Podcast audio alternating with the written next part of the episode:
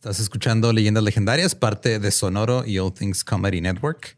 Y estamos celebrando, eh, o no sé si celebrando será palabra adecuada, eh, rememorando, Ajá, más bien. ah, no sé, recordando algo que pasó en noviembre hace unos años. La cara de Borre. Pero como este tema es de esos que requieren como que una investigación más profunda, mucha gente le preguntaba ya siempre, ¿cómo le haces para investigar más a fondo tus temas? Yes. Chorro de libros y Scribit.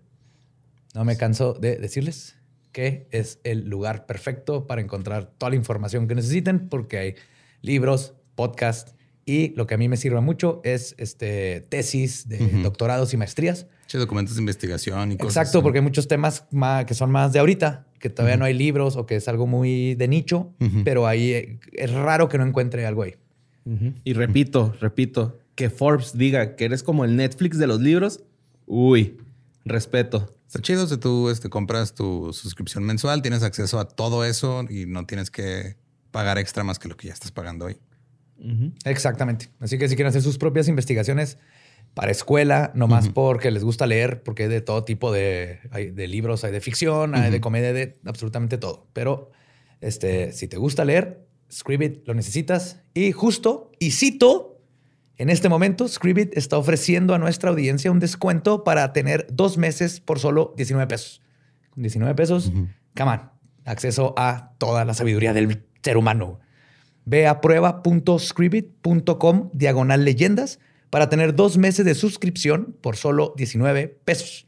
Es prueba.scribd.com diagonal leyendas para que tengas dos meses de suscripción por solo 19 pesos. Para que tengas ahí todo el, acce- el acceso a esa información y luego puedas estar nomás diciendo datos random en las pedas. Oh, yes. Y también eh, por ahí vamos a estar haciendo algunos shows juntos y luego otros este, separados. Eh, de los shows juntos quedan algunos boletos, me parece, para algunas fechas, no estoy seguro.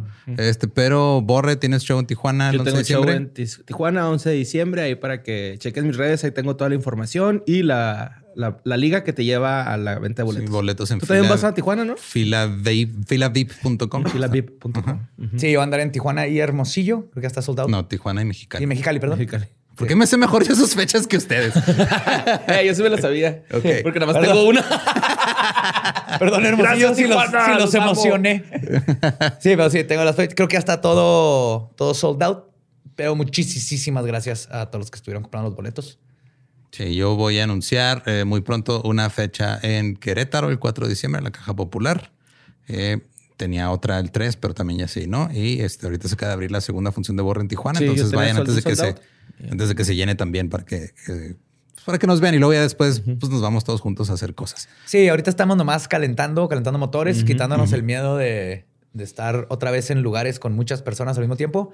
Y los que no hayan en este, conseguido boletos aún, no se preocupen. El año que entra viene ahora sí el tour de leyendas legendarias, algo completamente nuevo, no solo para leyendas, sino para el, el ámbito de los tours en vivo de podcast. Les va a encantar. Algo nuevo para algo que es nuevo en sí. Yes, pioneros como siempre. Gacho, yap, yap. y pues los dejamos con el episodio 142 de Leyendas Legendarias. Hadouken. Hadouken. We got a bunch of fries, of course, because when you're Mickey D's, you got to get fries. Delicious. Frank wanted to stay and, and hang out in the McDonald's play place. Um, yeah, it was fun in there. It was, it I was so like, nice. no, that's for kids, Frank. then he what are got you doing? stuck You on the can't- slide, and we were like, Frank, we got to get back to set. We got back in time, guys. We got back in time. Oh yeah. McDonald's. Everyone has an order. Go get yours today. Ooh, ooh.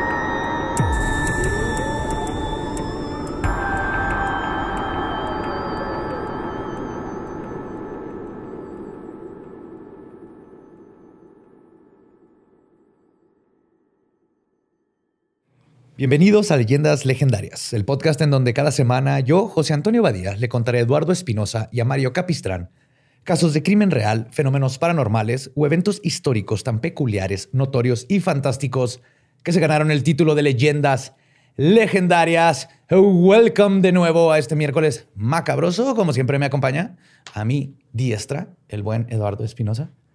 Estoy. Tengo calor, güey.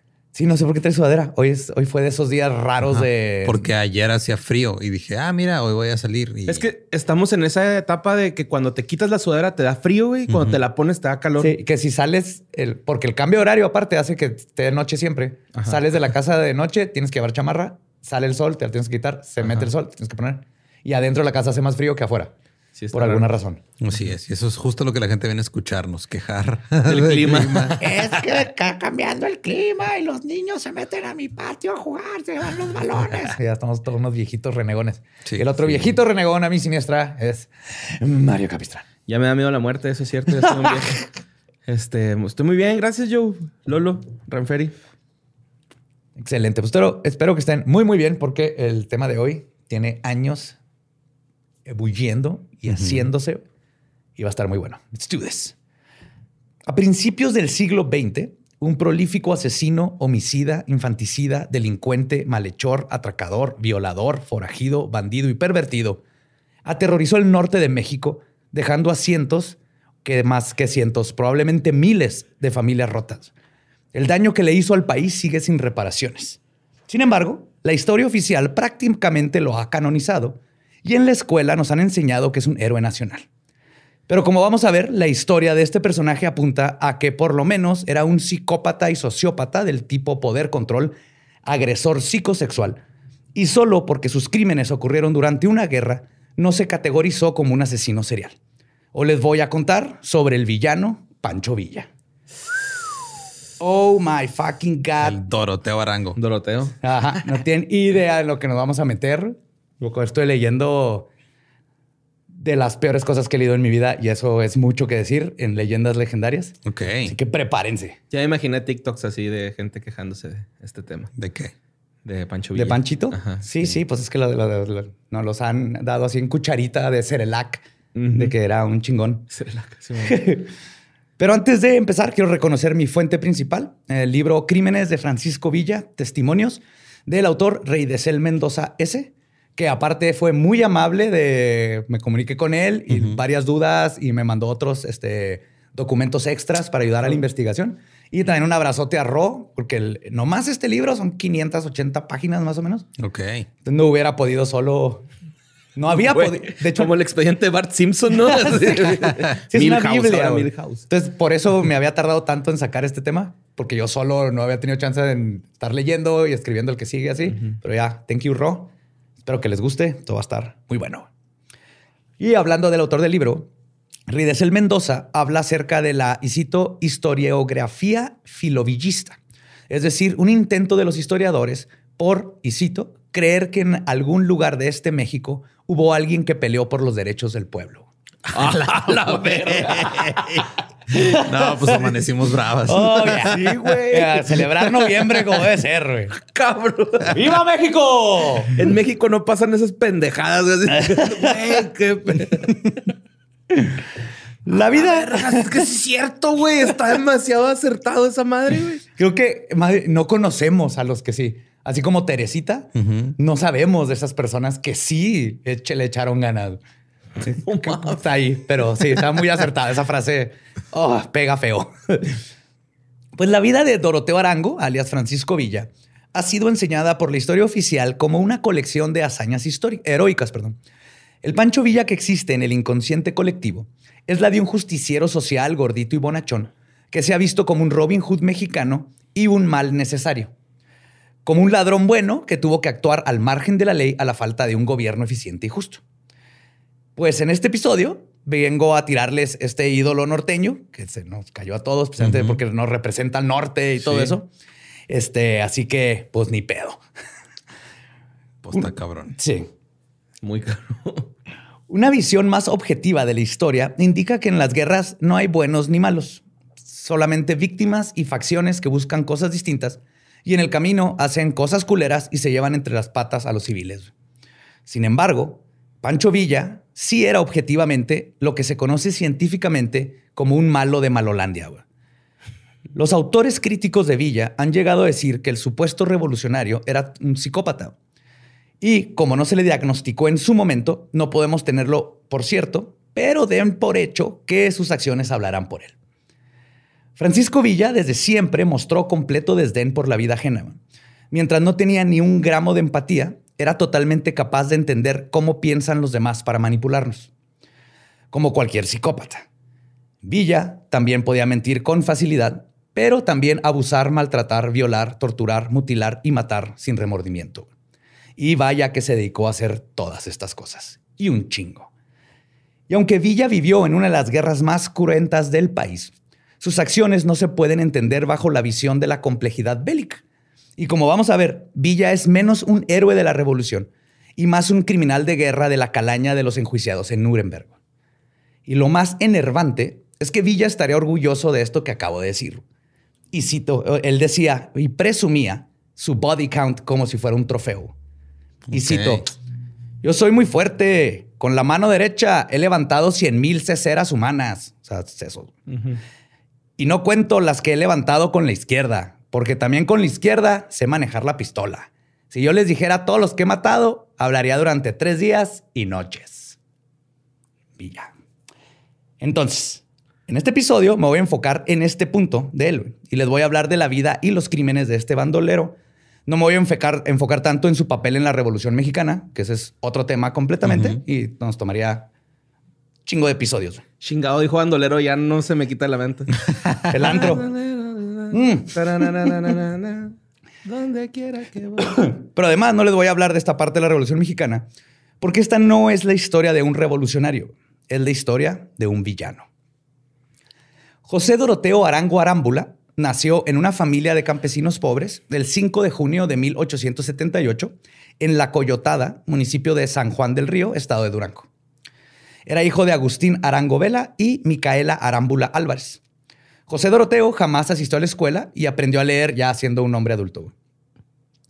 Su padre desapareció, habiendo dejado a sus cinco hijos sin sustento y su madre tuvo que ocuparse en diversos oficios.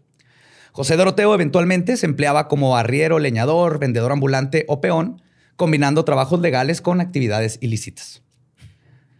Sí, desde chiquito. Siempre hay uno en los jales, va, güey. Sí. eh, güey, traigo mota, güey. Sí, véndeme, Eh, aquí estos zapatos, güey. Chingar de aquel lado. Mira, güey, me lo traje acá el chuco, acá es un animal exótico o algo. Un estéreo todo con los cables y todos arrancados del carro, güey. Unos tenis con sangre. Así, a huevo. Cuando desapareció su papá, que no se sabe qué pasó. Unos dicen que dejó a la familia, unos dicen que lo mataron, o no se sabe con exactitud. El punto es que... Pues eran los debían 1800 finales de... Exacto, por eso es difícil saber exactamente. Era. Durango, güey. Se lo llevaron una bola de alacranes, así lo hicieron su rey en el... En, el, en En la Lacralandia. En la Lacralandia, Simón. Que no debe confundirse con Lacralandia. No, es diferente. Ese sí, no vayan a Lacralandia. Todo el mundo tiene lacras. Pues cuando desaparece el papá, su tío materno, Bernabé Fuentes Álvarez, y su abuelo, don Trinidad Arámbula, se hicieron cargo de él. Pero como buenos machos rancheros, el hacerse cargo de un niño significaba quitarle lo pendejo a putazos e impartirle sabiduría campirana. El mismo Doroteo narra que, y cito, mi abuelo era muy duro con nosotros y muy seguido nos castigaba con una cuarta. Siempre que nos iba a cuerear, nos llevaba al arroyo y nos daba este consejo.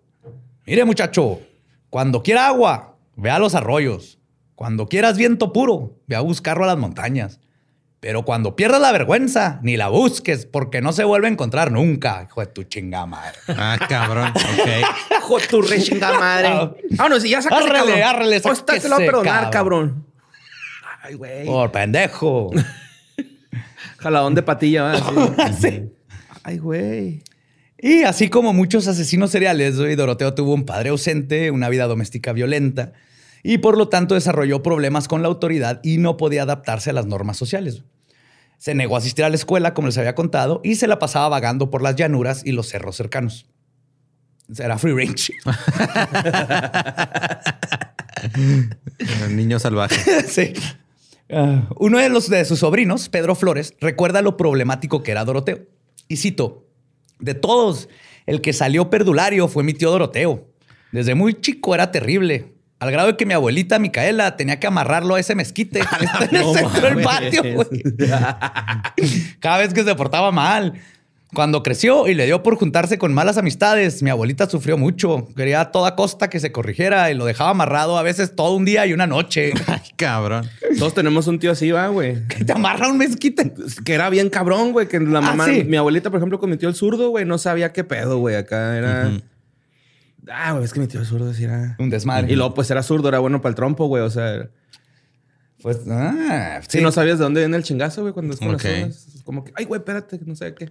No sabía eso. Sí, los, los zurdos por eso tienen ventaja en pelear, güey. No te la esperas Qué loco. de lado. Y aparte pelean del otro lado. Ujú. Sí, Difícil. sí, está cabrón, güey, pelear con un zurdo. Yo jamás he peleado con él. Sí, pues Panchito así era, güey. Además, Doroteo se involucró en numerosos, altercados.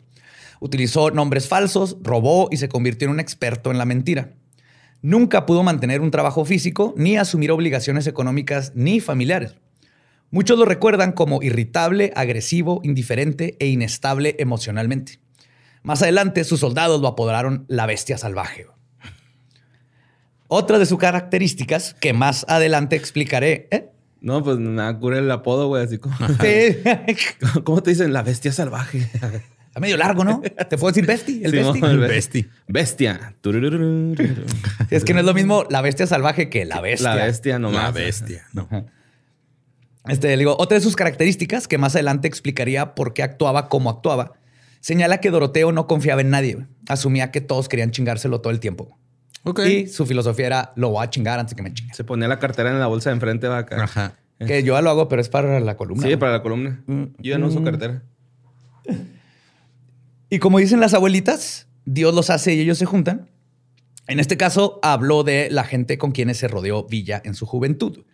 Algunos de ellos eran Miguel Vaca Valles, Manuel Vaca, conocido como el Mano Negra, Baudelio Uribe, conocido como el Mocho Orejas, Ok. y Tomás. otro, el original.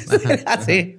Y Tomás Urbina. Y como pueden ver, sus apodos dejan muy claro qué tipo de amiguitos tenía Panchito. Tomás no hacía nada, güey. Mano Era- negra, mocha orejas y Tomás. Y Tomás, sí. y la bestia salvaje. Y la bestia salvaje. Ay, Mano Tomás. negra, el mocha Orejas. El Tomás, güey. Ese es el chingón, güey. Pero es el más peligroso, ¿no? De todo. El más... El, El calladito en la Ajá, esquina, sí. pero no te metas con él, güey. Porque no le ponen apodo, porque lo que hace es innombrable. Porque es una máquina de tren, ¿no? Por Tomás. El, la-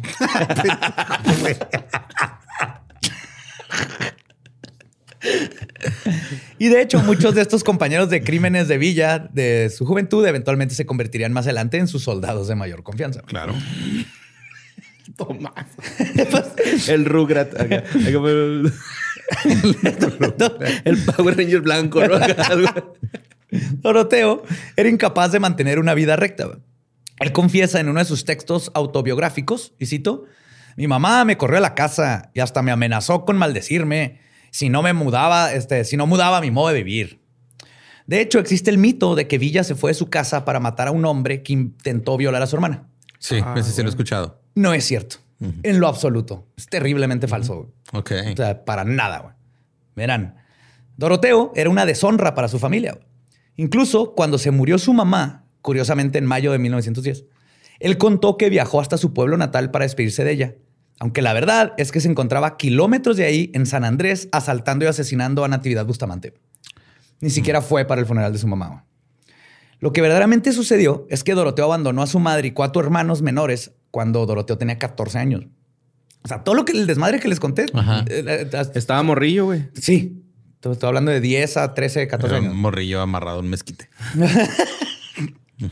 Ha de saber bien rico, ¿no? Morrillo al mezquite. morrillo al mezquite. Unas seis horas en el sol, Ahorita los sacerdotes van salivando, ¿no? o el mezquite del morrillo, es lo que. Oye, Ah, hay que hacer leña del árbol. Siempre se olvida el, el, la- ¿Qué? el maderito que te ponen en la bolsa del carbón. Ocotillo. güey. El. El El ocotillo del monaguillo, güey. Es que se prende fácil. Hay que hacer este leña del árbol Sí, víctima de abuso sexual. Este. Ah, porque vean, se fue, güey, porque antes de, de irse se había hecho un adicto al juego y las apuestas. Pero no era muy bueno y tenía que robar gallinas, troncos, mulas y ganado para pagar sus deudas. Sí. En una ocasión terminó en la cárcel de San Juan del Río por una riña y esto se convirtió en un hábito. Decían que todos los lunes amanecía en la cárcel. Ok. El jefe político del momento, don Manuel Díaz Cauder, se, apiadó del joven y lo ayudaba a salir de la cárcel y trató de enderezar su comportamiento. Pero Doroteo prefirió seguir delinquiendo y es por eso que se fue de su casa para mejor irse a unir a gavillas, que es lo que le decían, que eran como pandillas, este, que se dedicaban al robo de ganado, la extorsión y el atraco en caminos y rancherías. Tanto lo que dijo es, pues ya me voy pues mamá, bye. Porque no quería hacer nada, güey. No quería ayudar a la mamá que sola estaba manteniendo a los niños, no quería entrar a la escuela, no quería hacer nada de provecho. Ya no seas bandolero, hijo. No, No es, una. No es una estafa, mamá. es mi estilo de vida. Estas escuelas son para siempre. Huevo. Las primeras de estas bandas de forajidos a las que se unió fue la comandada por el auténtico Francisco Villa, un notorio bandolero que aterrorizó Durango y Zacatecas a finales del siglo XIX. Francisco Villa Hernández nació en 1851 en Zacatecas. Después de la muerte de su esposa y dos hijos, se dedicó de lleno al bandolerismo. Es un verbo, lo busqué. ¿El bandolerismo? Sí existo, el bandolerismo. Bandolerismo no es un verbo. El- ¿Sí, no? Vamos a bandolerear. Ah, ok. es- pero bandolerismo en sí, esa palabra no es un verbo. Sí, cierto. bueno, pero existe. Ok. Yo bandelorismo, tú band... Sí, no existe. Ajá. Yo bandolero, el bandolera. Bandolero, bandolerea, bandolereo. Nosotros bandalo... bandalorendiamos. Bandolereandeamos. Está. Pues Creo que ya sé por qué lo dejaron de usar como verbo. Ah, en una orden de aprehensión de 1890, describen a Villa como, y cito, de 35 años, de estatura regular, más bien delgado, de color rosado, lampiño, un poco picado de viruela, tiene una cicatriz cerca de la boca, en el carrillo derecho, es bastante jinete y estriba largo. Ah, Ok. Sí, es lo que la otra vez me contaste tú, Ram, ¿no? Lo de que por eso le decían Centauro del Norte, güey. No, ese No, es el pero Villa este es el original, güey. Ah, ok, ok, ok. Es el original. Es el, el, el Villa el que le quitó la identidad. Ajá. Ah, ok, ok. Sí. ¿No sabías eso? Esa parte sí me Ahorita No, les voy no, a no. contar. Exactamente. Sí sabía que se cambió el nombre por una razón, pero no... Ahí está, te voy a decir exactly. Pues sus crímenes más atroces involucran el homicidio de Guillermo Müller a machetazos en su hacienda el 29 de abril de 1888 y el asalto al tren de carros de Leónides Sosa, donde murieron el propietario, varios pasajeros, y esto sucedió el 4 de mayo de 1889. Ok. En la banda de Villa estaban otros dos notorios bandoleros.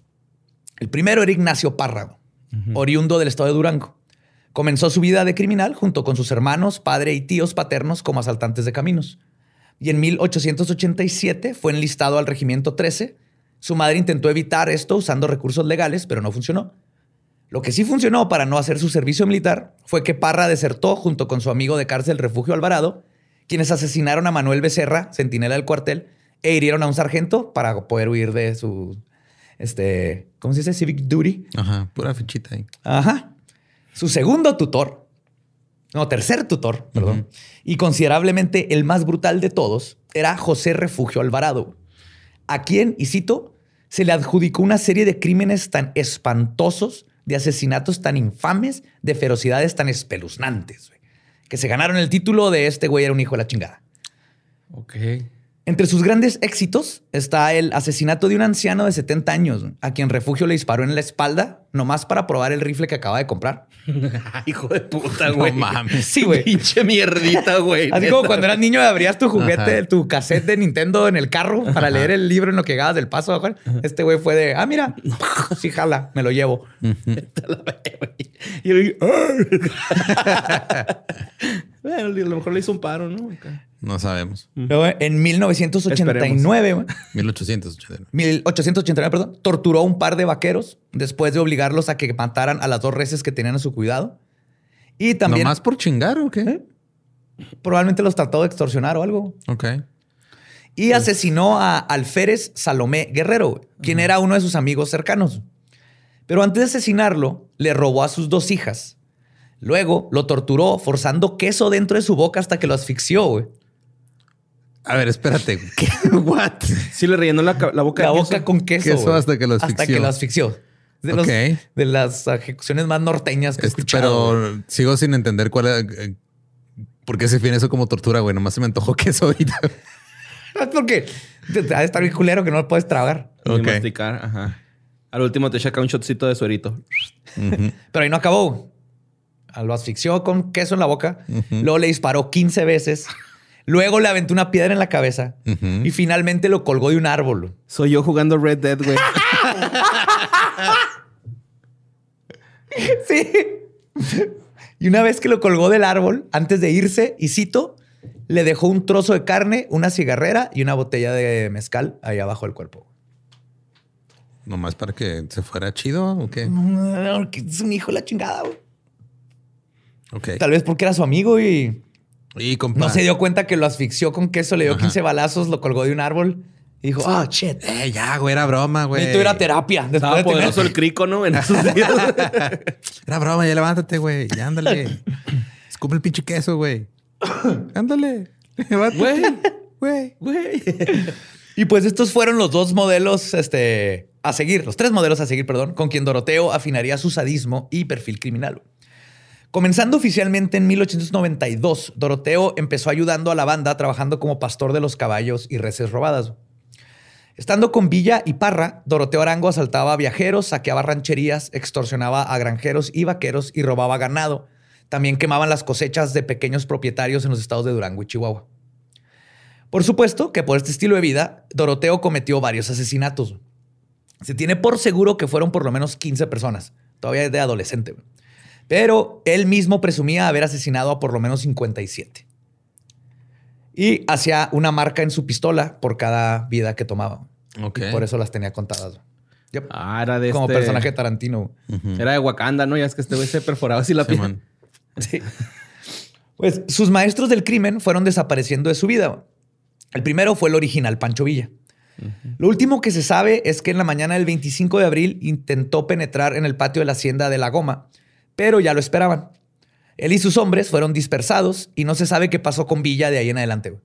Entonces unos dicen que murió ahí, unos dicen que se fue a vivir a otro lado a Cuba, unos dicen que Desapareció, los dejó atrás. o que los mataron en, lo mataron en otro Como lugar. yo ayer en la casa de terror.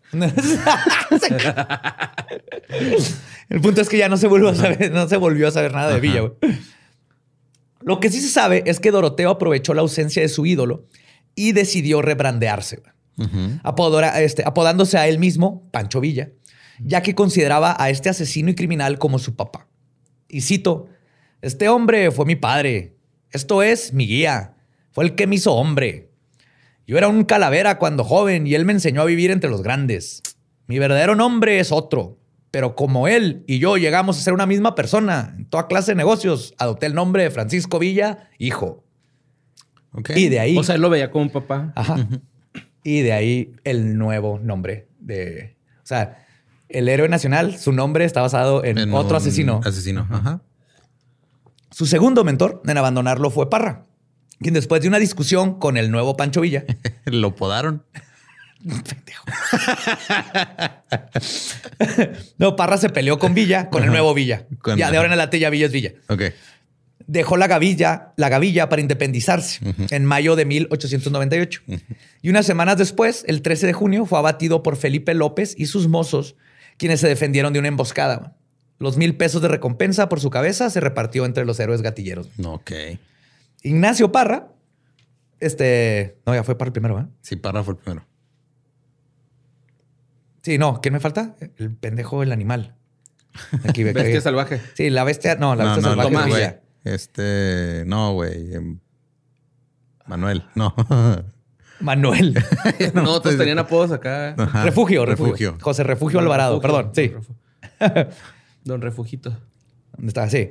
Eh, Refugio murió abatido el 23 de noviembre de 1898 por el, por su- el, el perseguidor, que asumo que es Bounty Hunter güey, en Sí, español. perseguidor es un cazarrecompensas. Casa recompensas. El perseguidor Octavino Meraz y cuatro de sus hombres, quienes le acertaron, y cito, cuatro tiros, uno que le atravesó las dos piernas por los muslos, otro que le penetró la espalda y le salió cerca de la tetilla izquierda, otro en un costado y otro en los glúteos. Oh, Pero un ya, balazo como en el Forrest trasero, güey. Pues lo desmadraron, chido, ¿no? Algo. ajá. Sí, sí, también fue una buena recompensa, güey. Pues con sus tres maestros de crimen muertos, Pancho Villa se unió a la banda de Matías Parra, el hermano de Ignacio. Matías fue capturado en enero de 1901, pero Villa logró escapar y se fue al estado de Chihuahua a ocultarse. Fue en el estado grande en donde comenzó a construir una red extensa de bandidos, extorsionadores y criminales que aterrorizaron los estados aledaños por otra década, cometiendo, y cito, asesinatos, raptos, incendios y miles de vejaciones a gente honrada y pacificada. No. Siendo el capo de los bandidos, Villa probablemente hubiera terminado eventualmente asesinado como sus maestros.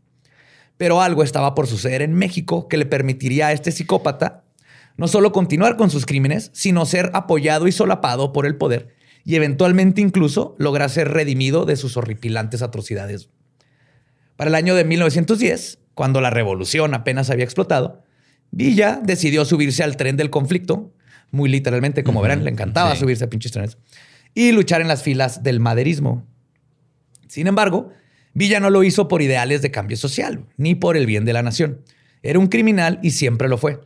Lo hizo obviamente en busca de beneficios personales. Pero de perdida estaba del lado de los buenos. Estaba del O lado estaba de del que lado le tiraba el- paro, güey. Sí, güey. O sea, es que no, digo, es común en, en las guerras que alguien nomás. ve Aparte, por sus que salga acá Aparte es como que buenos y malos en una guerra también es diferente, pero vas a ver que a Villa no le valía verga, güey. Se brincaba el rango donde, donde no se fuera a morir, básicamente. güey. Y con todo el desmadre creado por la coyuntura del momento, Villa encontró una oportunidad de continuar con su carrera de robo y saqueo. Y es que, así como diría Joker, si eres bueno para algo, no lo hagas gratis. Villa vio en la revolución el espacio perfecto para continuar con sus violaciones, asesinatos y robos, pero ahora bajo un estandarte que le limpiaría el nombre de bandido.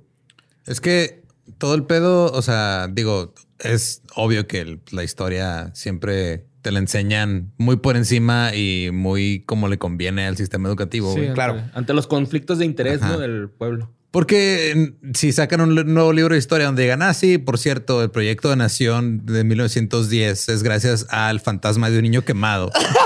¡Raulito! y a un güey que le robó el nombre a un asesino para él seguir asesinando en su honor, güey. Pues la gente la va a hacer de pedo, güey. Sí, ¿verdad? Porque todo el mundo quiere tener una visión heroica de su país Ajá.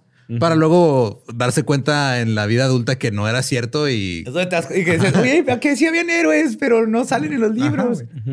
A mí sí me caía en Pancho Villa, güey. Ya no me está cayendo tan bien. no te va a caer nada bien cuando termine esta historia. güey. Y les digo que vaya que le funcionó este plano. Cuando cayó el régimen de Porfirio Díaz, Francisco y Madero le otorgó el indulto por los crímenes cometidos antes del 20 de noviembre de 1910 y lo ascendió a coronel. Madero lo consideraba un buen soldado y estratega, le agradecía sus servicios en la lucha, a pesar de que siempre lo consideró una persona poco confiable. Él estaba consciente de que su allegado era un criminal. Sí, era de que me sirve para lo que necesito. Sí, se le paraban los pezones. Pero esto- Sentido arácnido. Acá. Llega Raulito. Franny, Franny, no le hagas caso a ese güey. Aguas con ese güey. Si no me voy a volver a quemar. Y de hecho, Madero colocó a las tropas de Villa bajo el mando de Raúl Madero, por lo cual Villa hizo berrinche y decidió sumarse mejor a las filas de Pascual Orozco, quien se rebeló contra el gobierno de Madero. Mm. Sin embargo, Orozco lo rechazó en una carta que decía, y cito, al bandolero Francisco Villa, no se admiten bandidos en las filas de este movimiento. Estás bien pinche loco, güey. Vete a la verga. no se admiten. Franciscos, pero ahí está Francisco y Madero. No, eh, nomás uno. Estás bien pinche loco. güey. Y eso que este cabrón habla con fantasmas. Imagínate, cabrón. Pero es que eran una pareja perfecta, güey. Francisco Villa creaba los fantasmas, Madero hablaba con ellos. Obviamente se iban a llevar bien por un rato. Sinergia. pues todos sabían que Francisco Villa no era leal a ninguna persona, ideal o proyecto social. güey. Solo perseguía sus propios intereses y lo usaban cuando les era beneficioso. Por eso se unió a las fuerzas de la famosa División del Norte, al mando del infame general Victoriano Huerta. Sin embargo, lo acusaron de robo, desobediencia e insubordinación y lo enviaron al paredón de fusilamiento. La historia sería distinta si lo hubieran matado en ese momento. Sin embargo, Villa, al ser un maestro de la manipulación y un narcisista cobarde que no se quería morir, se tiró de rodillas y le rogó al coronel Guillermo Rubio Navarrete para que no lo fusilaran. Y así, por la misericordia, Ándale, güey, te la ma- Sí, güey. Te cromo el rifle, carnal. Sí. Sí, me Mira, queda bien- va a quedar bien limpio con el bigote. Es como un cepillito, güey. Yo me llamo Francisco Villa, pues mi bigote se llama el Tickler. Y luego estaba cachetón, entonces lo podía pachurrar para, para más placer, güey. Se los podía empujar para adentro. Así, por la misericordia del militar, se le perdonó la vida y fue trasladado a la cárcel de Santiago Tlatelolco y de ahí a Lecumberri, donde estuvo ocho meses antes de fugarse y huir a los Estados Unidos. Para este momento corría el año de 1913 y en resumen, el gobierno de Madero cayó después de la decena trágica. Victoriano Huerta se convirtió en presidente y dictador y fue entonces que Villa decidió retomar su carrera revolucionaria. Entre comillas. así, "Ey, oigan, yo antes hacía algo, ¿no? ¿Qué era? Ah, sí, cierto, güey. Ahí vengo. Sí, México es ahí bajo nueva Administración. administración. Dijo, ah, mira, ya cambiaron de jefe, a ver qué onda. Yo tenía un negocio de algo así. Sí. Y ahora decide rebelarse contra el presidente, quien también era un culero y que además pues ya lo había rechazado anteriormente y se odiaban de todas maneras uno al otro, güey. Un tiro. Ajá.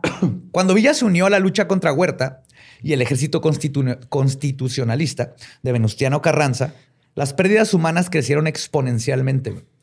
El país se veía como un campo de batalla todavía más sanguinario con métodos de terror y asesinatos a un nivel que hemos que no hemos visto en perdón, que hemos visto en los años más recientes.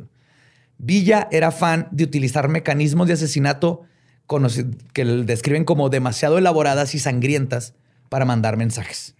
O sea, son Era creativo. Sí, Se estaba expresando, güey. Estaba, mo- ajá, O sea- estaba plasmando su mensaje. técnicas muy conocidas en estos tiempos. ¿Todavía no se inventaban las cartulinas o qué pedo? Era una piel de Es borrego. que antes tenías que poner piedritas y le daba hueva, güey, ¿no? Poner piedritas. Oiga, compadre, ya vieron que colgaron una piel de borrego nueva ahí en la carrota, en la carreza. Sí, está todo. Ni puentes. No, aparte no sabe escribir bien. No, sí, de hecho. Más bien era eso, güey. Ajá. Sí. Es por esto que Villa se agarró parejo contra civiles y militares. Tomó cientos de miles de vidas después de someter a la gente a torturas físicas y mentales. A los soldados federales les quitaba el sueño caer en las manos de Villa, a quien consideraban un hombre sin compasión, por lo que muchos preferían hacerse sus aliados que luchar contra él. Irónicamente, el terror de Villa no ocurría en la batalla tanto como después de ella. O sea, no era como este gran este luchador que el eh, estratega que mataba un chingo en, en batallas No, eran, siempre ya lo era cuando los tenían como prisioneros. Ajá. De hecho, la mañana del viernes del 20 de junio de 1913, Villa atacó la plaza de Casas Grandes. Cuando ganó la batalla y entró al pueblo, los prisioneros comenzaron a pedir indultos. Era contra chinos, ¿no? La hay un plaza china, chino. güey, la plaza- china. Ahorita vamos a llegar con los chinos. Vamos a hablar de muchachos. Este, pero Villa nunca se tocaba el corazón, güey. Y cito, ni uno tiene perdón. Todos van a ser pasados por las armas. Y para no gastar demasiadas balas, güey, porque aparte era codo, Villa ordenaba que se formaran los prisioneros de a tres en tres para que Ah, les atravesara órale. de una sola bala la cabeza, güey. Como The House de Jack Built. Simón. La, la- la construyó Villa primero. Mentalidad de empresario ya, ¿no? Acá Eh, Villa, claro, mentalidad zarpazo. Sí, su, su contador de balas está bien contento, güey. Más adelante mandó incendiar el cuartel general con muertos y heridos adentro. Ontiveros describe la escena después del combate. Y cito, por las calles y las plazas y en las fortificaciones había cuerpos mutilados por las bombas, cráneos despedazados, masa encefálica incrustada en las paredes donde se verificaban los fusilamientos y por doquier rogueros de sangre. Además, cosa que se convirtió en el modus operandi de Villa y que lo coloca dentro de la clasificación para mí del asesino poder control, como les mencionaba. Es que Villa, junto con sus hombres, rutinariamente violaban a las mujeres y niñas después de sus ataques. No, Y para agregar insulto a la herida, mandaba amarrar a los hombres para que vieran los abusos que come- les hacían a sus esposas, hermanas e hijas. Y luego los fusilaban. ¿A Pinche güey. a donde fuera que Villa ganara una batalla, cometía un total genocidio que mostraba, y cito, la poca consideración ética por con el bando enemigo, odiosa conducta de sanguinarios vencedores. Pero hay una foto de él sentado sonriendo con zapata, güey. Y le mamaba a venir a comer nieve al paso, güey. Sí, le güey. encantaba la nieve. Pues por eso lo vemos como un héroe, güey, porque una vez se rieron una foto, güey, y ya con eso Ajá. se ganó al pueblo, güey. Así son, güey. Y justo sobre... Esa sonrisa. Esa maldita sonrisa. Pero el que se iba a sentar era Zapata, ¿no? Pero se culió y del Villa dijo, bueno, yo me siento. puto. Creo que sí, No así. bien la historia, pero sí hubo un desmadre porque que llora. Sí, o sea, él llegó a la victoria, güey. Sí, ¿Qué, man. ¿Ganamos o no? Mira, sí, sí ganamos. Algo así sabía. Ah, pero, pues, otro ejemplo de esta conducta sanguinaria fue el caso de la hacienda de Bustillos, donde murieron unos 223 prisioneros fusilados en grupos de cuatro en cuatro. Pero el fusilamiento podría considerarse la suerte de unos porque a otros les echaban petróleo y les prendían fuego vivos. En algunos casos se cuenta que los prisioneros eran quemados con leña verde de encino, material que no arde tan bien como el No, petróleo. pero hace un chingo de humo. Y además provoca una muerte increíblemente lenta y dolorosa. güey. Ah, por asfixia, ¿no? Yo creo. Asfixia y te vas quemando y el dolor y shock. Y el punto es que no era nomás fusilar, era... Era torturar, Mutilar, y torturar. hacer sufrir. Ajá. Ajá. Como las ñoras, ¿no? Que en Palacio de Gobierno hicieron que salieran unos... Con chiles. Con chiles. güey. Con claro, morita, ¿no? Creo. Sí. Asando chiles. Pues para Acá 1913... también, acá también les sabe el chile, güey, pero era muy diferente lo que hacía. Para 1913, Villa estaba experimentando un puesto de poder que lo volvió todavía más cruel y brutal. Si antes era vengativo y mataba a unos cuantos por mano propia, ahora tenía cientos o en unos casos a miles de hombres bajo su mando. Soldados que muchas veces le tenían tanto miedo a él como a los enemigos, güey. Entonces no cuestionaban sus órdenes. De hecho, la mayoría le tenía más miedo a Villa, güey. Vamos a ver por qué. Porque, de hecho, un hombre no puede llegar al poder y mantenerse ahí de manera solitaria. Así que Villa se rodeó de soldados, bandidos y monstruos tan sanguinarios como él para poder tener a todo su ejército como en jaque. Tal es el caso de Rodolfo Fierro, un superintendente de ferrocarriles, borracho, descrito como el tipo, y cito, más pavoroso de la revolución, a quien apodaban el carnicero. Uh, Fierro fue uno de los principales sicarios de Francisco Villa. Se dice que asesinaba bajo órdenes de Villa, pero también por pura diversión. Muchas veces cuando se ponía pedo. Ay, güey. borracho violento. Ajá, con autoridad. Tal es el caso de Carlos Vela, un ferrocarrilero que tuvo la mala suerte de sin querer empujar a Fierro en la calle. Después de que Fierro lo asesinara ahí mismo, güey, Villa lo tuvo que someter a un consejo de guerra. Ah, de seguro no quiso entrar a la selección, güey. Ajá. O algo. Este, Villa lo tuvo que meter a un consejo de guerra porque Vela, el, el- el muerto, era alguien influyente, güey. Entonces fue de, oh shit, acabas de matar a alguien que no debiste haber matado. Este, y además de que tenían razones para darle pena de muerte, normalmente es lo que hubiera pasado, porque lo mató con alevosía y ventaja, bla, bla, bla. Ajá, y nomás así por chingar. Por Sí. sus huevos. Villa solo lo- le destituyó de su superintendencia de ferrocarriles, güey. Nomás. así. Ahora ya nomás va Muy a ser mal. intendente, ya no va a ser superintendente. Ajá. Eres Le me fierro. intendente. Regrésame, regrésame la S que traes en el pecho. Y esto era algo muy común, güey. Villa le perdonaba porque consideraba que Fierro era uno de los únicos soldados que lo seguiría hasta la muerte, güey. Pues sí. Le solapaba todas sus atrocidades. Pero ahí les va una bonita historia, güey. El, carnicero, Roberto Fierro, murió en 1915, güey. De la forma más épica y merecida. güey. Fierro intentó cruzar una charca que tenía unos 5 metros de profundidad arriba de su caballo. Antes de hacerlo, dijo, y cito, este es el camino para los hombres, que sean hombres, y que traigan caballos, que sean caballos. Al llegar a la parte más profunda, su yegua se cansó, perdió su punto de apoyo, se una marometa y lanzó a Fierro debajo de ella. Sus últimas palabras fueron, ¿cómo no? ¡Síganme! Y no lo volvieron a ver jamás, güey. Se ahogó. wow. Pinche perilla, güey, ¿no? Ok. ¿Eh? Es que, Men. ¿por qué la redundancia? O sea, porque hombre que es hombre y caballo que es caballo. Pues porque lo de caballos que hay que hacer los caballos, carnal. ¿Cómo? Pues los cruzas es- por un río de por cinco metros. Ya es la palabra lo que significa. O sea, Caballo. Ajá. Estás compitiendo contra la lógica de un macho norteño de los 1900 revolucionario sí, creo que de algún modo el- que estoy mientras se ahogaba gritó, ¿cómo no? ¡Síganme!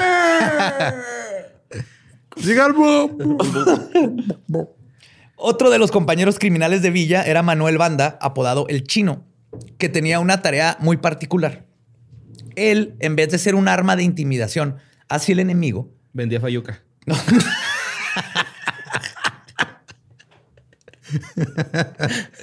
Mira, son, son las nuevas revolvers con I. Smith Westin.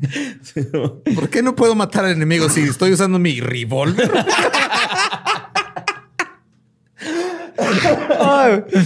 Su función era mantener la moral alta y la disciplina dentro de los soldados de las villas villistas. Era el bardo. ejército. Algo así, güey. Déjame te explico.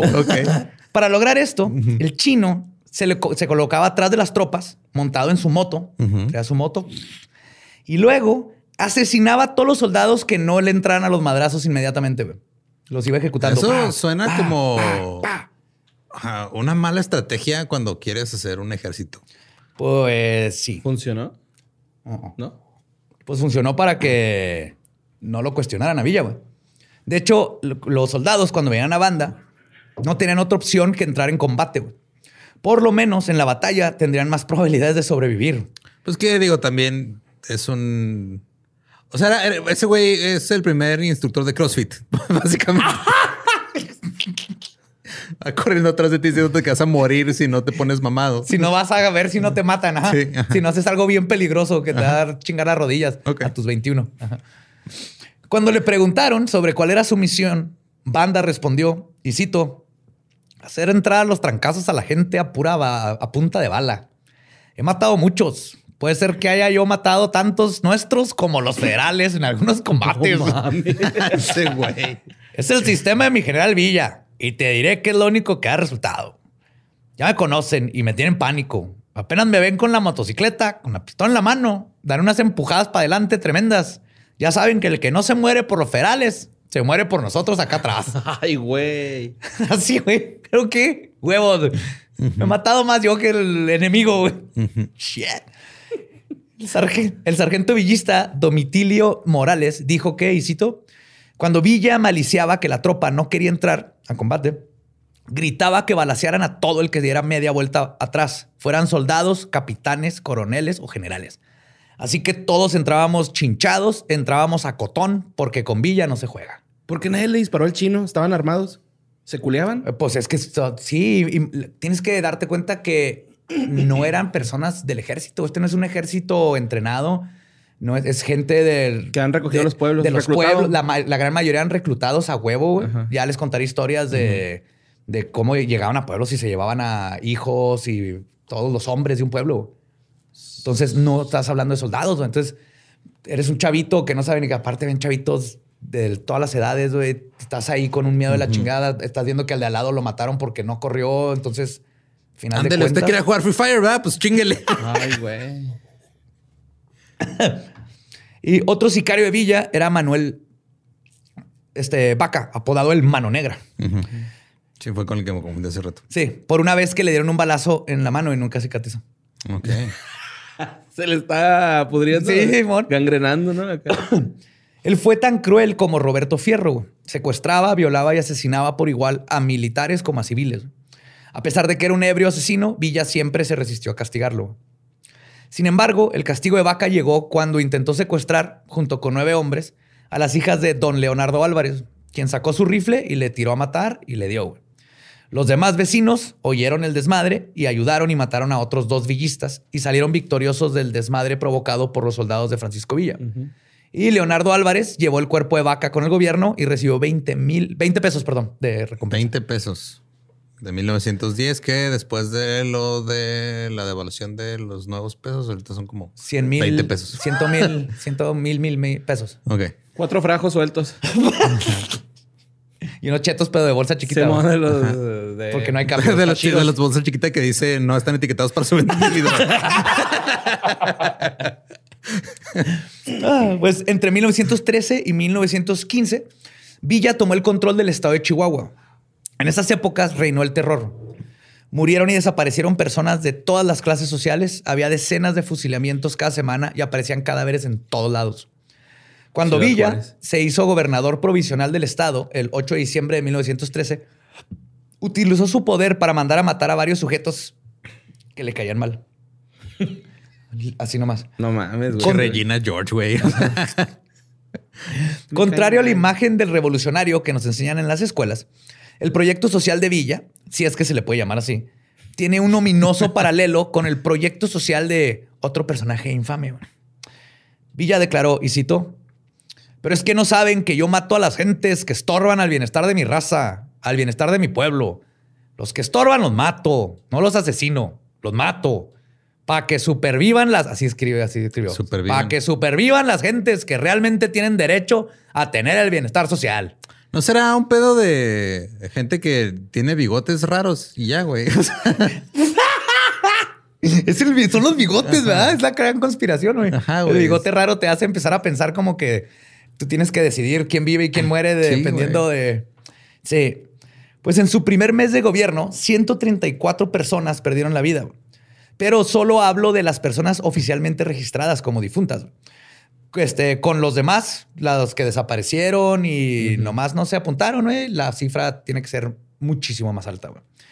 Un villista llamado Darío W. Silva dijo haber sido testigo de la ejecución de 1.152 personas por órdenes de villa. No mames. Solo en Ciudad Juárez asesinaron a 225 personas.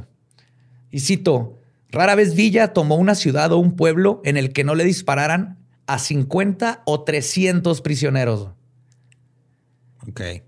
Villa renunció a la gubernatura en febrero de 1914, pero mantuvo el poder militar del Estado, lo cual terminaba siendo lo mismo básicamente, porque lo que quería él no era, no era líder, güey. No le interesaba ser líder de, del país, no ser gobernador, cambiar las cosas. De volada se dio cuenta, esto no es lo mío, yo quiero ir a tirar plomazos. Este, y pues todos los gobernadores que de ese tiempo eran títeres villistas. Al estilo de Corea del Norte, Villa no permitió el periodismo crítico ni la oposición y estableció un culto de su personalidad.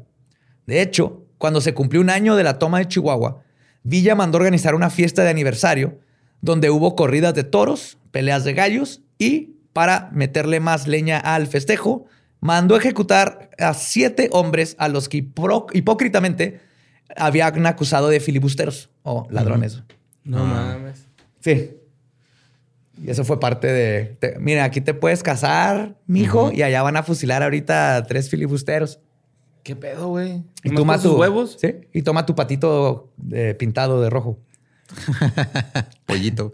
Tu pollito. Algodón de azúcar. sí, de- y luego ya iba así. Veías cómo mataban así. A fuego lento. También creó una guardia a la que llamaron los Dorados. Los Dorados de Villa, los famosos Dorados de Villa. Un grupo de cientos de hombres que según se encargaban de la seguridad del Estado, pero que en realidad eran sicarios con apoyo gubernamental, que estaban autorizados para matar a cualquier ciudadano pacífico sin recibir consecuencias. No mames, como con Calderón. ah, too soon.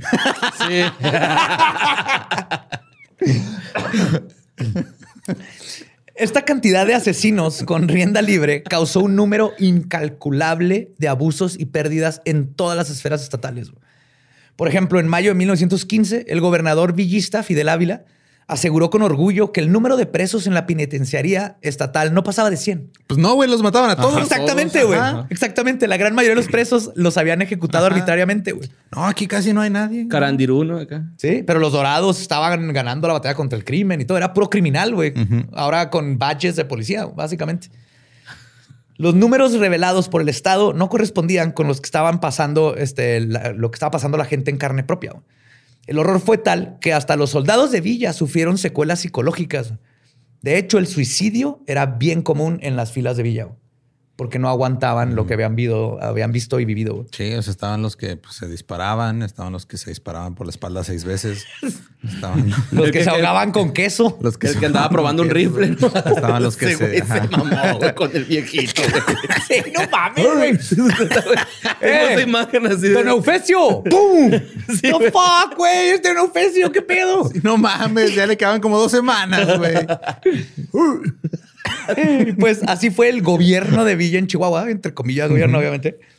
En esos años también entró a la Ciudad de México junto con Emiliano Zapata. Allá hizo sus desmadres, asesinó unas 100, 100, 150 personas, luchó contra Carranza, perdió contra él y volvió a ganar Chihuahua. O sea, valía verga y se venía acá a Chihuahua porque aquí sí estaba Sí, o sea, para ser güey. celebrado como un gran estratega, nunca le iba bien cuando luchaba contra militares de neta, güey. No, no, no, no. Él era, era guerra gue- guerrillera, güey. Era guerrillero, güey. Y por eso en Chihuahua le jalaba bien vergas.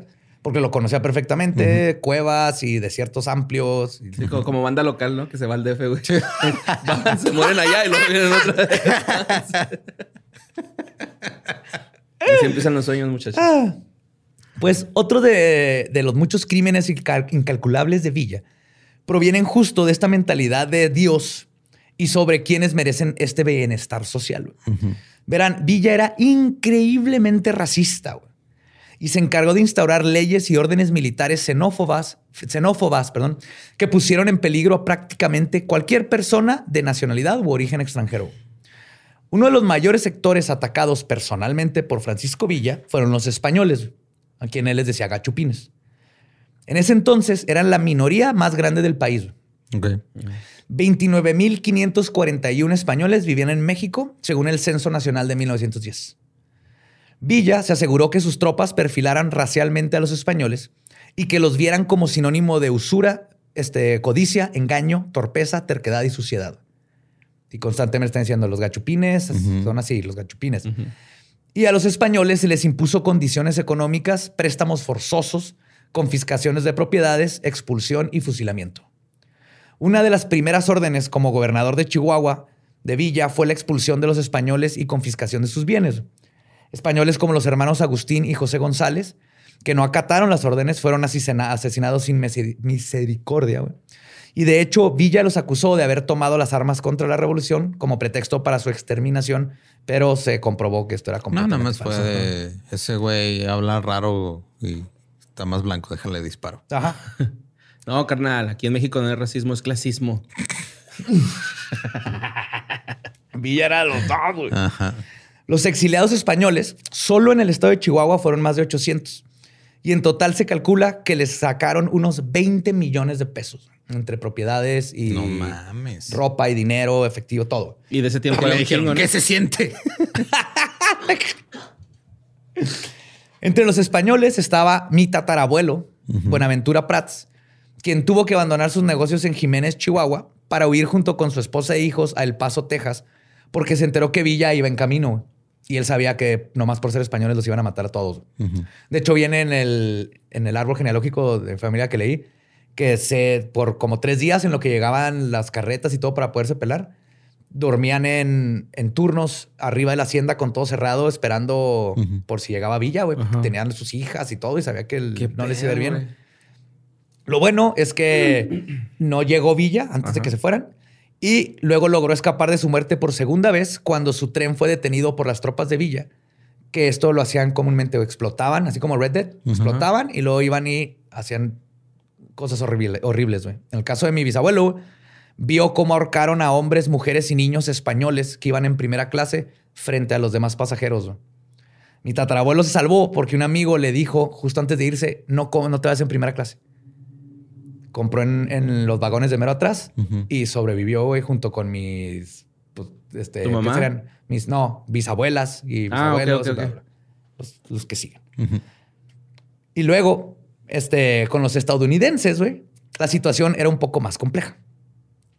Aunque al principio respetaba a los Estados Unidos, se encabronó cuando reconocieron como presidente a Carranza, por lo que comenzó una serie de provocaciones en la frontera norte y contra los estadounidenses o los gringos, que obviamente así les decía Villa, residentes en México. O sea, el güey iba y les picaba el culo a los gringos. Sí, ahorita voy a Para decir que por qué. los gringos vinieran Ajá. y le hicieran de pedo a México. No De hecho, Villa es el, es el único ejército mexicano que ha Que ha invadido invadido, Estados. Unidos. Invadió, les los chingó y luego se Y regresó. varios generales que después fueron condecorados en las guerras mundiales, güey. Este, dijeron, no, es que la neta, pues mi entrenamiento fue estar este, peleando contra Villa, güey, en el desierto. Ajá. No mames. Ajá, porque pues, los traía en chinga, güey. Sí, pero graciosamente no no nomás les decía gringos. La, su apodo favorito de Villa ah, para los estadounidenses era chinos blancos. Chinos blancos. wow. O sea, capas Yes. de racismo, güey. Bien cabrón. Bien cabrón, güey. Ay, güey. Por ejemplo, Villa arremetió contra estadounidenses en Santa Isabel y el pueblo de Columbus en 1916. Lo que pretendía era provocar una invasión extranjera que generara una reacción nacionalista en México. De esta manera tendría mejores mecanismos para reclutar a más soldados para luchar contra estos gringos. Columbus, Simón. Hay un Albertsons nada más, ¿no? Algo así. Sí. Sin embargo, lo que verdaderamente buscaba Villa, güey, era debilitar al ejército venustiano de Venustiano Carranza con una guerra contra los Estados Unidos. Porque el ejército de Carranza ya lo había estado chingando por muchos años y estaba débil Villa en cuestión de, de tropas. Entonces, Sí, ya no tenemos tropas, no, pues las matamos todos nosotros, güey. Bueno, voy yo. Oye, pinche banda, ya, cálmale, güey. Ay, güey. Sí, entonces eh, justo le iba, le picaba el culo a Estados Unidos para que viniera y luego México tuviera que pelear y luego pues, los madreaban y ya Villa iba a estar más fuerte. y pues Villa luchó en contra de cualquier extranjero que no tuviera vela en el entierro de la revolución. Mató árabes, europeos, españoles, gringos, todos fueron víctimas de Villa. Pero la población que peor la pasó fueron los chinos. Y por eso les decía chinos blancos a los gringos, porque odiaba todavía más a los chinos quienes se habían asentado en el norte de México a fines del siglo XIX y resultaron prósperos. ¿Se acuerdan que hablamos de Torreón y todo? Simón. De hecho, aquí está, lo- los, chinos fueron atacados por prácticamente todas las facciones. O sea, igual que en Torreón en 1911. Así como la Norteamérica de Trump, los mexicanos querían hacer a México great again y pensaban que los chinos les quitaban sus trabajos y se quedaban con su dinero. Por esto, Villa ordenó asesinar a todos los chinos que se encontraran. Absolutamente todos. Ya les Menos a que viene en la moto de atrás. Ese me lo dejan libre, por favor. Ese es el chino. Ese no es un chino. Ajá, es diferente. Es de cariño. Es- es chino moreno. Y ni cómo disfrazarse, va, güey, acá. Los chinos, güey, acá. Lentes. A lo mejor oscuros, güey. No, y ropa. No es como que había un Walmart, güey, donde Ajá, compraste otra ropa. güey. O sea, tenías uno o dos. Eran como artesanos o algo así, güey, o qué. De ¿Qué- todo. No, eran, o sea, eran trabajadores. De hecho, o sea, t- tanto en México como en Estados Unidos hacían este, la labor que. O sea, pizca y así, güey, como. ferrocarriles, ferrocar- construían ferrocarriles, es lo que más se conoce. No mames. Por eso en el paso está todo un barrio chino y así. Y hay, lo- y hay- hay túneles en la casa de la fumaban tortuga. mota, en los ferrocarriles, güey, en, en- Opio. opio, ok. Los chinos sí eran, traían el opio. Oh. Ese era uno de sus mercados. Ajá. Simón. Arigato. Esto es japonés. Chiniki wow, ¿cómo es? Konishiwa. Mejor le También es así. japonés. Puta madre, güey. pues, no. Sí, ya mejor no. no. Esta casa este, se remonta desde su levantamiento contra el gobierno de Huerta. En el verano de 1913, Villa llegó al pueblo de Madera. La noche anterior, Paz Velázquez, quien sabía del odio de Villa hacia los chinos, sacó del pueblo a un grupo de chinos y árabes y los escondió en la sierra. Paz Velázquez es otro de estos héroes olvidados por nuestra historia, que murió arriesgando su vida para salvar a otros. Este, ya cuando los tenía escondidos, un soplón le informó a Villa lo que había hecho Paz a cambio de unos sacos de harina y otros alimentos. Al día siguiente, decenas de chinos y de otras nacionalidades amanecieron colgados todos entre los pinos Oh, del, del barrio chino. güey. Pinche ojete, güey. En otra ocasión, Villa encarceló a dos mujeres solo por estar casadas con inmigrantes chinos. Ellas no eran chinas. No mames. Mandó empaparles el cabello con aceite y les prendió fuego, güey, y las quemó vivas. Vamos a ver que esta forma de ejecutar favorita de Villa. Debido a la persecución en contra de los chinos, una caravana de 533 salió del estado de Chihuahua en febrero de 1917. Huyeron a los Estados Unidos, donde los detuvieron en Columbus. Pretendían deportarlos, pero los representantes de los refugiados mandaron una carta al embajador que decía que creían que Villa iba en rumbo a atacar a Juárez, que es a donde los iban a reportar. Y cito, en cuyo casi todos los chinos serían ejecutados. Afortunadamente, recibieron autorización de permanecer en Estados Unidos. Fuck. Pero así ya como, no, no, eso del como asilo no refugiados. aplica güey. para la gente. y- ¿Cómo han cambiado las cosas, verdad? ¿Tú crees? Pero, o sea, es que está bien culero, güey, que tengas que irte de donde vives, güey, porque ahí viene un cabrón que, Ajá. que por sus huevos te va a quitar todo, güey. O sea, es- te va a quitar todo, eh, va a violar a todo mundo, te va a robar lo que tienes. Si eres alguien que le cae mal o de otra nacionalidad que no sea mexa, te va a matar. Te va a extorsionar, te va de la chingada. güey. Y a pesar de ser un racista de mierda, Villa tenía un lado positivo. Era completamente inclusivo cuando se trataba de asesinar, especialmente si estaba enojado o lo le habían dañado su ego. Después de ser derrotado en, en la batalla de Sonora, se encaminó de regreso a Chihuahua con la cola entre las patas y un ejército diezmado. Pero con la prepotencia que lo caracterizaba, no podía regresar así, sin sangre en las manos. Villa tenía que hacer su berrinche. Así que Villa paró un par este, por un par de poblados donde cometió más crímenes. Uno de los peores fue el asesinato en masa de San Pedro de la Cueva. Corría el año de 1915 y los pobladores de San Pedro estaban al tanto de una ola de crímenes y bandidos, por lo que crearon escuadrones para vigilar los alrededores y defender el pueblo. Es por esto que un grupo de vecinos alcanzó a ver de lo lejos a un grupo de hombres armados que venían en su dirección y soltaron unos tiros. Lamentablemente, no sabían que se trataba de una facción del ejército de Villa, comandada por Margarito Orozco, que se había adelantado y llegó primero que Francisco, que andaba chingando a otro pueblo. Después de un intercambio de balas, los pobladores se dieron cuenta de que estaban luchando contra un ejército mucho más grande que el suyo. Sin saberlo, les había, le habían jalado la cola al león. Solo mataron a cinco hombres de Villa en el, en el desmadre, güey. Pero eso fue, Mataron más de ellos, entre ellos mismos. Ya sé.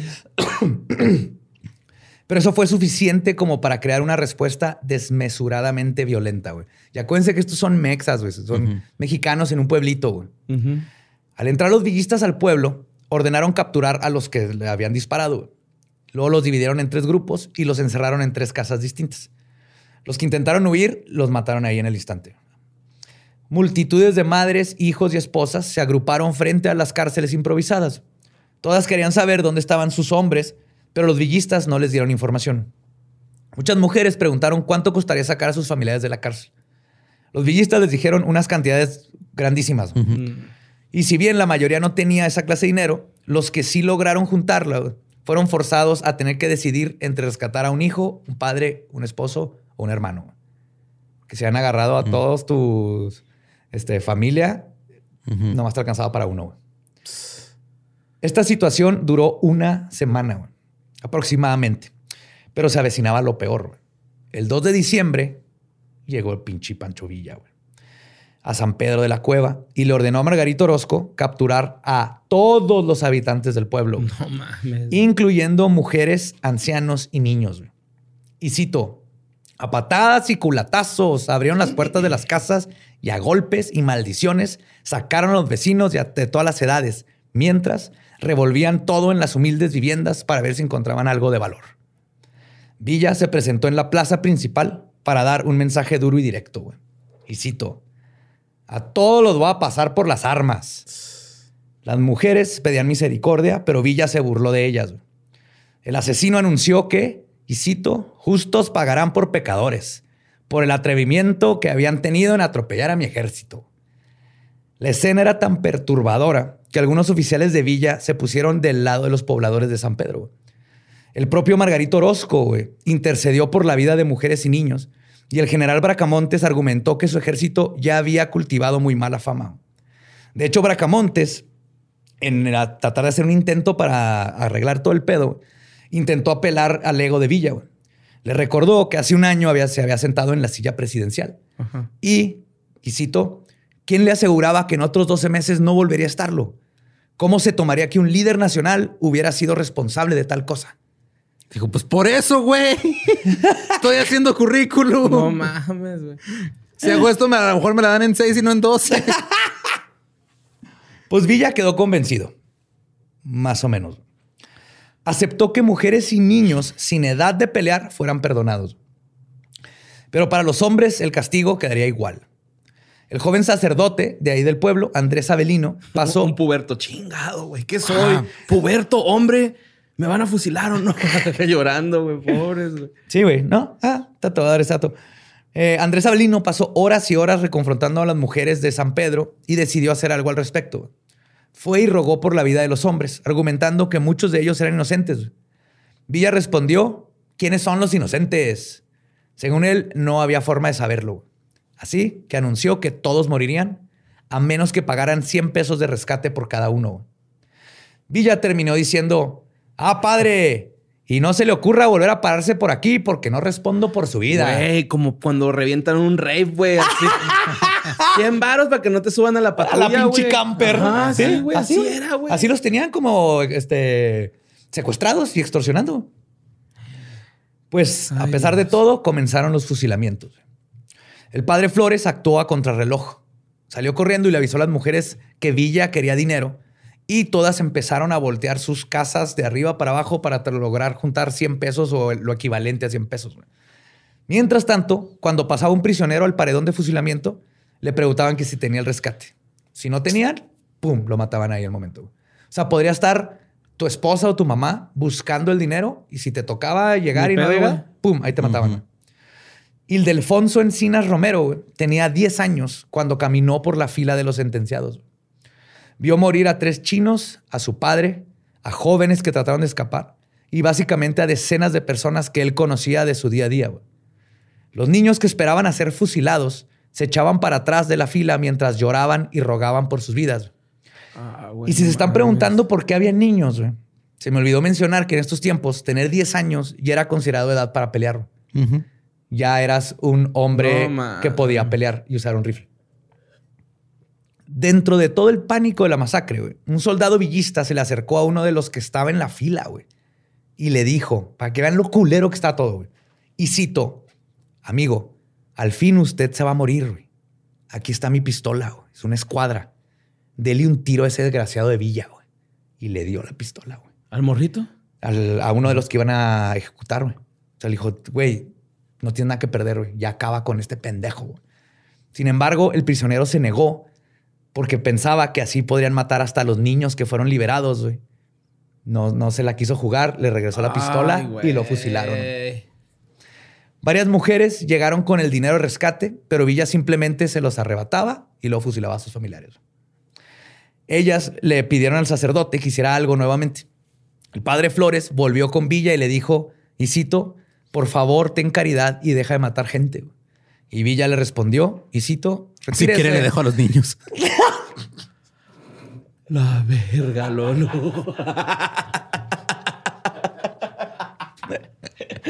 no mames, qué bonito, güey. Entonces, Villa le respondió, retírese, padrecito, y sepa que si lo vuelo, si lo, si vuelve, lo mato. Entonces el padre no se rindió y le dijo, concédeme la vida de mis hijos. Por lo que Villa terminó diciendo, y cito, si son sus hijos, ¿por qué no los rebajó de lo que pensaron hacer? Ahora también usted la llevará por bribón junto con ellos. Villa lo tiró al suelo, lo golpeó brutalmente y luego le dio dos tiros estilo ejecución y mató al sacerdote. No contento con haber comprobado que Villa es el hombre con el pene más grande, expuso el cadáver de Flores y ordenó a sus soldados que pasaran sus caballos por encima del cuerpo para que quedara embarrado de estiércol. Y la matanza solo se detuvo cuando el coronel Bracamontes no soportó más lo que estaba viendo, sacó su arma y retó a Villa a sacar la suya. Le gritó y citó, duelo. ya no van a morir un hombre más. Villa al fin accedió, detuvo la matanza y dejó ir solamente a nueve adolescentes y 14 adultos, pero se llevó prisioneros para sus filas. Pues durante esta invasión villista, cientos de familias se quedaron sin padres, esposos y hermanos. Familias enteras desaparecieron. En total, 112 hombres murieron a manos de Villa esa noche. La masacre fue tan brutal que el presidente municipal del pueblo, vecino de Batuk, se enteró de lo que había pasado y mandó un grupo de vecinos para ayudar a los sobrevivientes de San Pedro de la Cueva a recoger y enterrar cadáveres de sus familiares. Ridesel Mendoza describe el campo de batalla y cito, el cuadro que encontraron no podía ser más desolador. Los sobrevivientes habían huido a las milpas y a la cañada de la manteca, temerosos de que los asaltantes regresaran. Sus casas habían sido saqueadas, algunas incendiadas, sus pertenencias revueltas y las puertas destrozadas. Todo lo que los villistas no pudieron llevarse había sido quemado o destruido. A un costado de la iglesia había un montón de cadáveres y una desconsolada mujer, Francisca Encinas. Los removía, este, y una, perdón, y una desconsolada mujer, Francisca Encinas, los removía a la débil luz de una linterna buscando a su esposo, don Anciano, este, don, sí, don Anciano Núñez. Los vecinos de Batuc abrieron una fosa común en el panteón y la mañana siguiente sepultaron los cuerpos de 20 y 30 por hoyo, envueltos en lo que pudieron encontrar a la mano, pues no hubo materiales ni tiempo para construir ataúdes. El general este, Miguel Samaniego, quien iba persiguiendo a Villa, llegó al pueblo de San Pedro y se topó con el escenario más macabro que jamás verían sus ojos. Esto es lo que dijo, y cito. El llanto era general en hombres, mujeres y niños, pues en aquel lugar se había cebado con el más refinado lujo de crueldad y barbarie, los más horrendos crímenes que se puedan registrar en la historia, los que fueron llevados a cabo por Villa. Su declaración continúa describiendo cómo las personas fueron ejecutadas frente a las mujeres, esposas, hijos y hermanos. Y no contentos con esta barbarie, los villistas, o como los llama Samaniego, las llenas, comandados por Villa, llevaron a las mujeres de la zona de la masacre y, y, sobre, y cito, los cadáveres aún calientes de los esposos, padres, hijos y hermanos, violaron a aquellas desdichadas niñas y mujeres, sin importarles para nada la presencia de los niños. Agregó que cuando todas las mujeres que cuando llegó, todas las mujeres se encontraban semidesnudas y sus rostros estaban llenos de moretones y mordiscos. Cuando los villistas terminaron, las golpearon, les rompieron sus vestidos y no contentos con todo esto, se metieron a sus hogares para robarles y quemarles todo el resto de su ropa, güey. No importa si era para dormir, vestido, cualquier cosa que no les servía a ellos y que las pudiera humillar a ellas, güey. Hoy existe una placa que dice, y cito, víctimas de la masacre ejecutada por orden del asesino Francisco y Villa, y San Pedro de la Cueva por siempre se ha recordado como el pueblo de las viudas. Y me atrevo a decir que si este hubiera sido el único crimen de Villa, ni aunque él mismo hubiera parido de su culo el águila que volaría al pasado para atrapar la serpiente en donde se fundaría México, ni así se merecería un indulto. Pero lo peor de todo es que esta no es ni la única ni la peor masacre de este tipo. Aún falta mucho tiempo para que Villa sea abatido y que le pongan un alto a su régimen de terror. Pero esos detalles de sus obras, atrocidades y subsecuente ejecución se las contaré en el próximo capítulo del villano Pancho Villa, parte 2. Eso no venía en mi libro de historias. no, güey. Literal, cuando estaba escribiendo esta última parte, güey, me detuve. Dije, enough por hoy. Y lo dejé para otro día, güey. Nomás tenía que, este último párrafo de lo que vio el general, güey, lo estaba leyendo y dije, no, güey, ya, ya, ya, ya. La placa, güey. Y la placa. Ese qué pedo, ¿no? Ahí está. O sea, todavía está hasta estas fechas. Sí, ahí está. Ah, Chihuahua está repleta de placas de ese tipo, güey.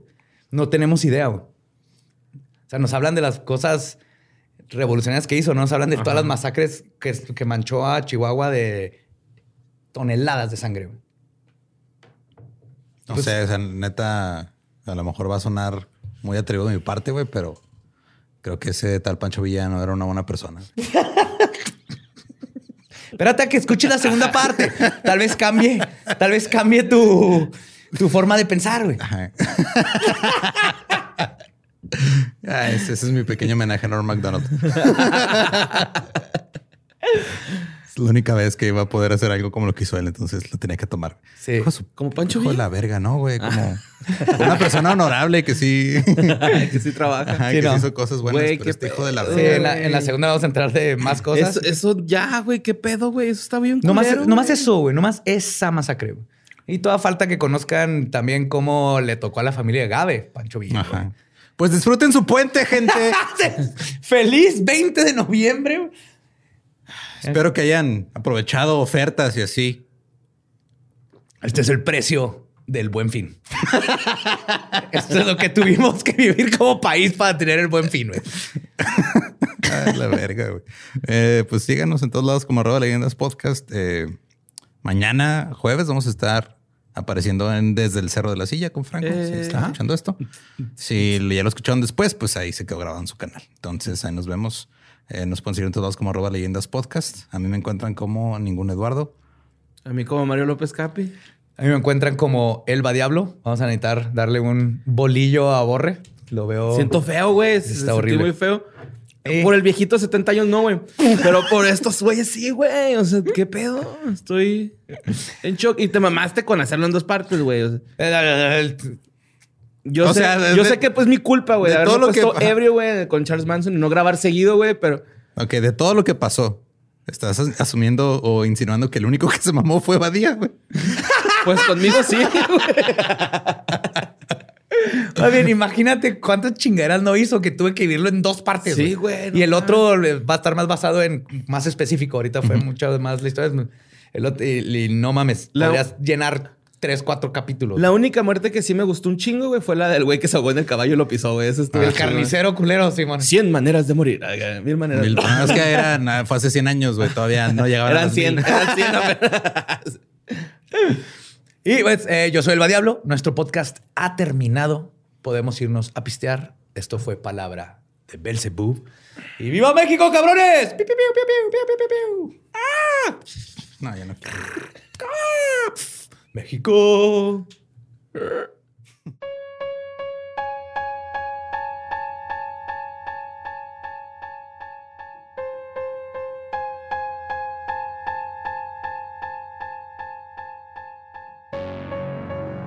Y ese fue el villano Pancho Villa.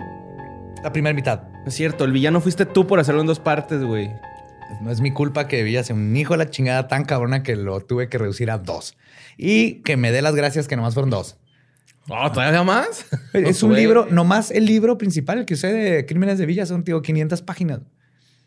500 páginas Sí, de cierto, sus crímenes. Eh, Podríamos hacer un, un, este, podcast nada más de eso. ¿Te imaginas? Un podcast nada más hablando de los crímenes de Villa. Todo mal viajado. Todo- un flashback. tuve un flashback. No sé si el próximo lo aguante, la neta, güey. Pues vas a tener que. Está, está en tu contrato. Ni modo. Te damos Xanax o algo, güey. Ya les voy a pedir acá psicólogo, güey, porque estoy bien inundado de...